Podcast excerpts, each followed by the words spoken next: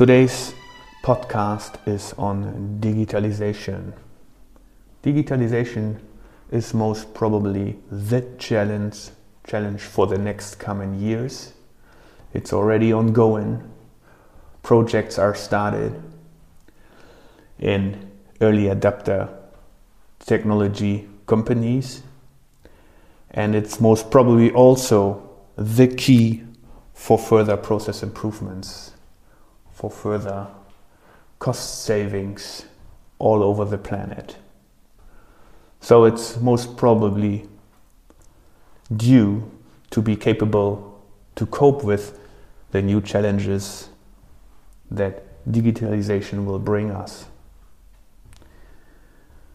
I had the chance to visit a strategy meeting with high class companies in Europe, and the audience was pretty impressive.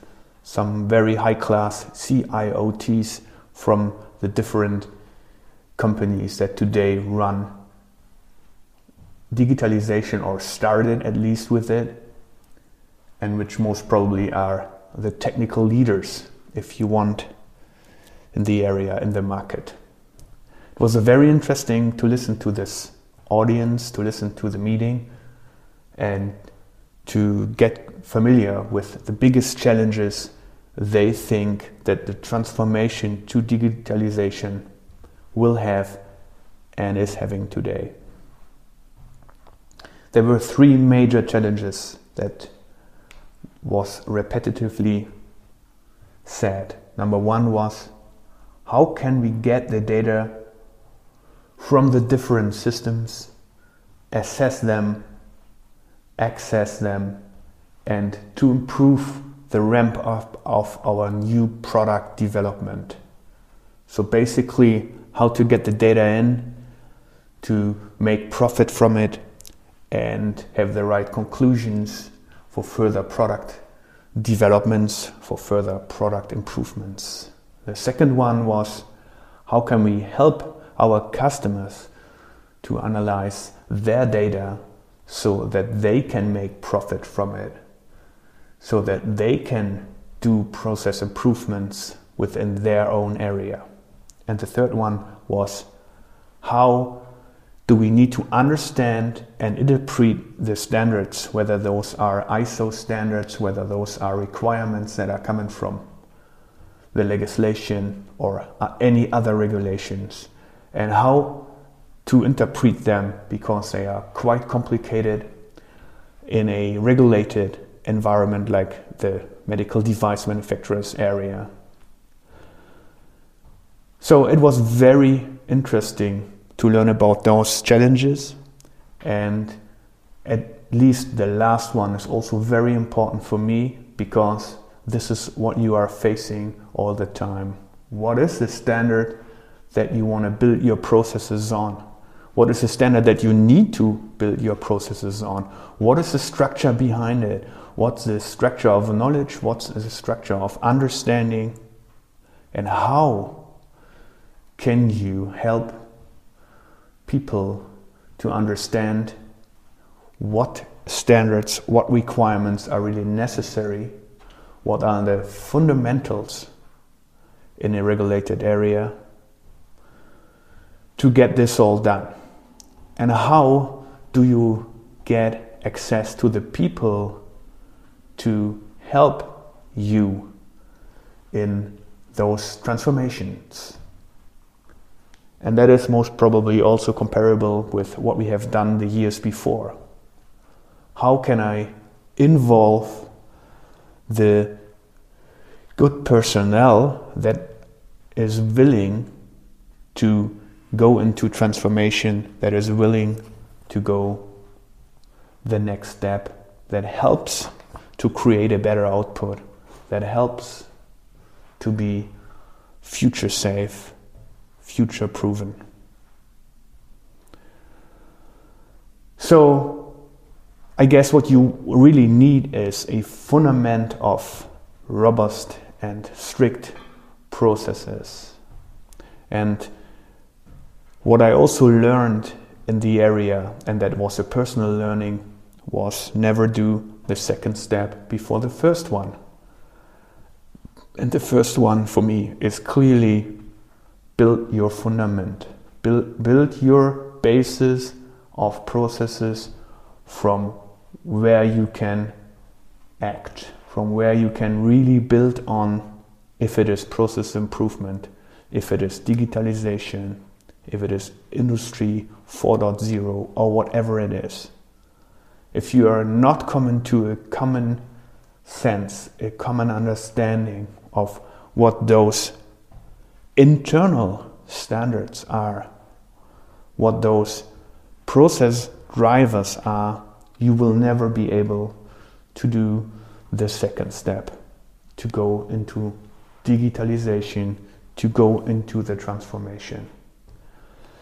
And not only this, I think that also it needs a real top down approach where the highest manage- management stands behind, give sponsorship to those who need to act, to those who are doing the project management around transformation to digitalization. Here's my personal experience with it. A little background story in Germany, we have a very complex tax system when it comes to company taxation. So that's the reason why we have a lot of tax advisors who are doing the job for the companies. But to, do, to be able for the tax advisors to do this job, they need all vouchers, they need all invoices, they need all the money transfer that is going on in the daily routine in the company to be prepared by the company itself. So, what you basically do is you collect all your invoices, all the vouchers that is going on that you are getting in a day to day business. You put that in a system, you basically scan all those vouchers and you send them then over to the tax advisor. So you have double work. One is at your own company where you need to have a preparation activity so that the tax advisor can do the job and then basically put the voucher into the right cost center or whatever your structure of that is. So, double work, which is ridiculous and which costs a lot of money. It's not only the, that the company needs to pay the tax advisor for doing the job, it's also that the company needs to hire those in your controlling area that needs to do the preparation of all the invoices and the vouchers. So I am having a traditional tax advisor who is working a lot with paper. Imagine that you need to have hundreds of papers per month and that you then transfer with the post or you're just sending it to the tax advisor and the tax advisor again goes through all those invoices and says what needs to go where so that at the end you will get a overview about your expenses and about your income. So one day I met a tax advisor who told me, you know, I'm going to digitalization, so my services will be no longer the traditional one, but I'm going to transfer to a digital digital uh, environment. Okay, that sounded great for me.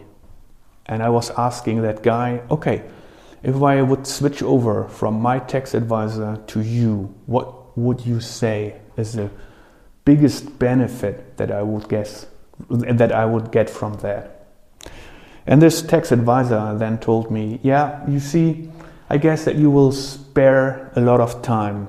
You will save time that your controlling then can really do work with your controlling itself. So it will free them up to prepare for yourself the right KPIs that you can build your next decisions on. Oh, that sounded really nice for me. So I could save some money, I could save some time in my company, I could most probably get a better overview about where are we spending our money on, where do we do savings, and most probably also where do we get the benefit from. That was really, really interesting. So I said that guy, all right, let's do that. I'm switching over all my text things to you, and I'm hoping then that we will find a good common cooperation on how we want to do that. Yeah, the deal was made, was made, and uh, basically from that day on, I hoped that I could free up my own controlling so that they could have more time to analyze the data, prepare things for myself where I can build my decisions on. So in the next the first month that was a bit rough. My controlling then basically scanned all in again all the vouchers and invoices and just send them over digital via uh, email via whatever system it was over to the tax advisor and it seems at the beginning to work pretty fine but then at the end of the month i saw my controlling guys running around in circles and I saw them under stress. So I asked them, What is the problem here? Why are you having the stress? And the answer was, Yeah, you see, it seems that during the digital transformation, during the transfer of the data, some vouchers get lost. Because the tax advisor seems to have problems to find vouchers back in his system and he's asking constantly what is this voucher for? Where did you spend this money on why did you buy this? For what reason? Where i need to put it in? In which cost center? And so on. So basically that was not as good as with the former tax advisor because my people lost time with rescanning in the vouchers, we, with resending over the things to the tax advisor. Yeah, at the first month I thought, okay, this is most probably the ramp up process. It needs more of agreement. Most probably need to look into it into more detail, come to conclusions, come to a solution here. So I guess that in the next coming month, this would be no no more a problem because I, with communication and so on, that's always at the first step quite complicated to get it all done in one step. But the second, the third, and the fourth month, basically, it worked the same way. So I was asking my controlling department, hey, how much time do we really save now with the transfer from that traditional tax advisor to the new tax advisor? And the answer was honestly not much. Maybe here's one hour or two, but overall, in our eyes, it's pretty much the same bef- than before. But there's a disadvantage because it seems on the other side, at the side of the tax advisor, there's little understanding of what we are really doing. And with the former tax advisor, with our traditional tax advisor, this was pretty clear because we had conversations once in a week or in a month, and then this all was clear. So there was no basic misunderstanding in communication or whatever. Hmm, I thought that is not really a good thing. So I was talking to the tax advisor and asked him what could we do. And he said, yeah, he's not believing that this is so much of a problem because this is like common work. This, this needs communication and um, this needs also alignment. Hmm. I was not really happy with this answer. But, anyways, now I had the contract with this new tax advisor. So I thought, all right, we, we go through it through one year and then we make our conclusions based on what we have learned. And then at the end of the year in Germany, you need to prepare a yearly income thing that is most probably, or that, that is uh, basically showing all the expenses that you had and all the invoices that you were producing. It's basically showing to the tax authorities what is the tax that you really need to pay. And this is maybe an afterpay, or maybe you will be retaxed, so to say. So that will then be the tax basis for the next year. And during that time, this is a bit stressful for the tax advisor because he needs to prepare then everything again, looks through all the expenses and so on, through all the cost centers, and realizing and verifying that what he has done over the years is correct.